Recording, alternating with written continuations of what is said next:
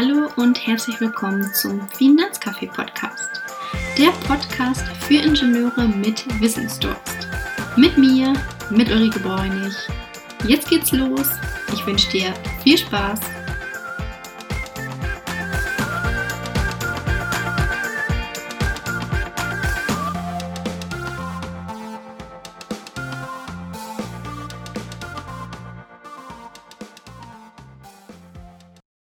In dieser Folge möchte ich dir einen Exkurs darüber geben, wie Menschen grundsätzlich Entscheidungen treffen. Denn trifft ein Mensch gute Entscheidungen, dann kommt er schnell an sein Ziel. Trifft ein Mensch schlechte Entscheidungen, dann ist das eher suboptimal. Grundlage dafür ist das Buch von Daniel Kahnemann, Schnelles Denken, langsames Denken. Ziel ist es, dass du frei entscheiden kannst, nach dieser Folge, in welchem der beiden Denksysteme du deine wirtschaftlichen Entscheidungen treffen willst. Heute geht es also darum, wie Menschen entscheiden und was die Art zu denken mit ihren Finanzentscheidungen zu tun hat und wieso das eigene Bauchgefühl einen manchmal in die Irre leiten kann. Daniel Kahnemann unterscheidet in seinem Buch Schnelles Denken, langsames Denken zwei Denksysteme. Nämlich Denksystem 1, die Intuition, unser schnelles Denken. Und Denksystem 2, die Ratio, unser langsames Denken. Es gilt nun zu klären, wie unterscheiden sich beide Denksysteme? Welche Vor- und Nachteile haben sie? Und wann setze ich welches ein? Denksystem 1, die Intuition, ist schnell, emotional, automatisch und immer aktiv. Denksystem 2, die Ratio, ist langsam, anstrengend und selten aktiv. Machen wir dazu Beispiele. Stell dir vor, du sitzt in einem Café und zur Tür kommt ein Mann mit wütendem Gesichtsausdruck. Deine Intuition hat, ohne dass du großartig nachdenken musstest, innerhalb von Sekunden anhand der Mimik des Mannes dich schnell auf Reaktionen wie für den Fall, dass Schimpfworte fallen oder eine laute aggressive Stimme das Café erschüttert, vorbereitet. Der Ursprung hierfür liegt bei unseren Vorfahren. Denn bei den Urmenschen war es auch einfach ein Überlebensinstinkt, wie zum Beispiel von dem Säbelzahntiger davonzulaufen. Und so erkennen wir heute zum Beispiel auch noch blitzschnell, wer Freund oder Feind ist.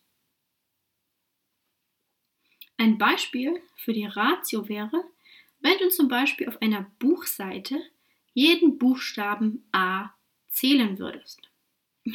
Das ist energiefressend, ermüdend und braucht viel Aufmerksamkeit. Und höchstwahrscheinlich würdest du nach einer Unterbrechung auch wieder von vorn zu zählen beginnen.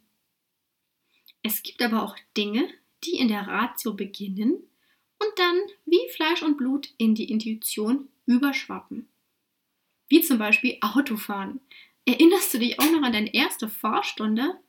Okay, erstens erstmal Kupplung treten. Dann Gang einlegen. Da schaut man auch erstmal hin, wo ist denn der erste Gang und wie komme ich von dort in den zweiten. Dann natürlich aufschauen und natürlich Kupplung auch langsam kommen lassen. Dann die Frage, oh, habe ich den Schulterblick überhaupt gemacht? Und ich denke, du weißt, was ich meine. Oder nehmen wir mal ein Beispiel aus der Mathematik. Wenn ich dir jetzt zurufe, wie viel ist 2 plus 2? Dann ist die Antwort 4. genau. Diese Frage hat deine Intuition beantwortet. Denn das kam einfach wie aus der Pistole geschossen. Aber wenn ich dir jetzt das Beispiel 172 mal 294 zurufe, also meine Intuition ruft dann auf jeden Fall Taschenrechner. Vielleicht geht es ja genauso.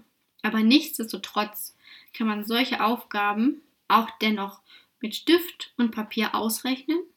Aber wie bereits erwähnt, das ist dann natürlich energiefressend. Welche Vorteile bietet uns denn also die Intuition? Ganz klar, eine große Zeitersparnis. Aber ein großer Nachteil der Intuition ist auch das unbewusste Manipulieren. Denn große Konzerne nutzen bestimmte Verkaufsstrategien, um ihre Marke oder ihr Produkt unbewusst einfach besser zu platzieren. Gehen wir zum Denksystem 2, die Ratio. Was ist da der Vorteil? Du kannst deine Ziele schneller erreichen als andere. Oder du wirst vielleicht sogar zum Recherchefuchs und deine Pläne werden sicherlich auch viel schneller umgesetzt als andere. Nachteil der Ratio? Klar, sie ist energiefressend. Aber, wie sage ich immer so schön, von nix kommt auch nichts. Oder wie meine Mutter manchmal sagt, die gebratenen Tauben fliegen dir nicht in den Schoß. Tatsächlich treffen wir auch tagtäglich über 90 Prozent unserer Entscheidungen im Denksystem 1, in der Intuition. Denn die Hauptzeit bleibt unser Gehirn im intuitiven System, weil es uns das Denken erleichtert. Warum ist das so? Naja, man kann halt unheimlich Energie sparen. Unser Gehirn ist faul, es möchte, möchte sich nicht groß anstrengen. Und im Energiesparmodus, also im intuitiven System, kann das Gehirn einfach ein bisschen dösen und du kannst trotzdem Entscheidungen treffen oder Handlungen vollziehen.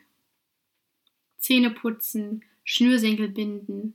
Ich denke, du weißt, was man meint, ne? Was ich meine. Jetzt ist natürlich die Frage, in welcher Situation ist denn welches Denksystem günstig? Die Intuition hilft uns natürlich bei Alltagssituationen. Menschen beurteilen, ob sie sympathisch oder unsympathisch sind. Bei Routineaufgaben wie Autofahren oder auch beim Sport. Sicherlich kennst du das vielleicht auch vom Fußball oder wenn du die WM mal schaust. Wenn du sagst, oh, der ist aber viel zu viel mit dem Kopf dabei, dann überlegt der zu lange, zack, und der Ball ist weg. Und das ist nicht so gut. Aber eine Frage muss dir jetzt im Kopf rumschwirren. Warum erzähle ich dir das Ganze überhaupt? Aus folgendem Grund. Es gibt nämlich komplexe Entscheidungen und Fragestellungen, die vor der Tür stehen, die super gerne die Intuition für uns beantworten möchte. Das heißt aber auch, dass die Intuition uns bei komplexen Fragestellungen eine leichte Lösung vorgaukelt und uns damit sogar teilweise in die Irre führt. Hierzu ein Beispiel. Und ich möchte, dass du bei diesem Beispiel auf deinen Bauch hörst und die erste Zahl, die dir deine Intuition zuruft, mir einfach nennst oder still für dich beantwortest. Stell dir einfach mal vor, du gehst in ein Sportgeschäft und du kaufst einen Tischtennisschläger und einen Ball. Der Tischtennisschläger und der Ball kosten zusammen 1,10 Euro. Der Schläger kostet einen Euro mehr als der Ball. Wie teuer ist der Ball? Wahrscheinlich sagst du jetzt 10 Cent. Doch, wenn du jetzt mit der Ratio, also Denksystem 2, deine Antwort nochmal überprüfst, wirst du feststellen, dass sie falsch ist. Die richtige Antwort sind 5 Cent. 5 Cent kostet der Ball, 1,05 Euro der Schläger, macht zusammen 1,10 Euro. Du siehst also, die schnelle Antwort ist nicht immer die richtige, sondern eine schnelle Antwort sollte man eher hinterfragen und mit Denksystem 2 der Ratio überprüfen. Aber auch hier wieder die Frage, warum habe ich dir das Beispiel jetzt gebracht? Was bringt das jetzt für eine Finanzberatung? Ganz einfach. Das ist auch die Hauptherausforderung in meinem Job. Nämlich, die Frage ist doch ganz klar, in welchem Denksystem möchtest du weitreichende Entscheidungen für deine Zukunft treffen? Einfach ganz intuitiv, ne, mit dem Bauch oder aber eher rational mit Strategie und kühl im Kopf. Denn so verstehe ich auch meine Aufgabe als Finanzberaterin. Ziel meiner Beratung ist es, Finanzen rational und strategisch zu planen, aber auch darauf zu achten, dass das gute Bauchgefühl, also die Intuition, immer mit an Bord ist. Denn wir können der Intuition nicht einfach blind vertrauen oder einfach aus dem Bauch heraus irgendwelche Entscheidungen treffen. Das ist einfach kontraproduktiv. Aus diesem Grund frage ich meine Kunden auch immer, ob es in Ordnung ist, dass wenn ich merke, dass sie im intuitiven System unterwegs sind, dass ich sie dann darauf aufmerksam mache, dass wir einfach das Ganze nochmal rational betrachten. Wenn du noch mehr solcher Beispiele suchst, dann kann ich dir nur das Buch von Daniel Kahnemann, Schnelles Denken, Langsames Denken empfehlen. Es eignet sich auch super für längere Reisen in Form der Hörbuchvariante. Das soll es auf alle Fälle auch erstmal mit dieser Folge gewesen sein. Ich hoffe, du konntest ein paar Impulse für dich mitnehmen.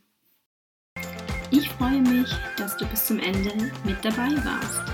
Wenn du glaubst, dass dieser Podcast auch für andere interessant sein könnte, dann teile ihn sehr gerne mit deinen Freunden, mit deiner Familie oder deinen Arbeitskollegen. Wenn du darüber hinaus Feedback, Ideen oder aber auch Fragen hast, dann schreib mir sehr gerne auf LinkedIn. Denn dort antworte ich dir immer am schnellsten. Ansonsten freue ich mich wahnsinnig, wenn du wieder vorbeischaust. Bleib gesund und bis dahin, deine Ulrike.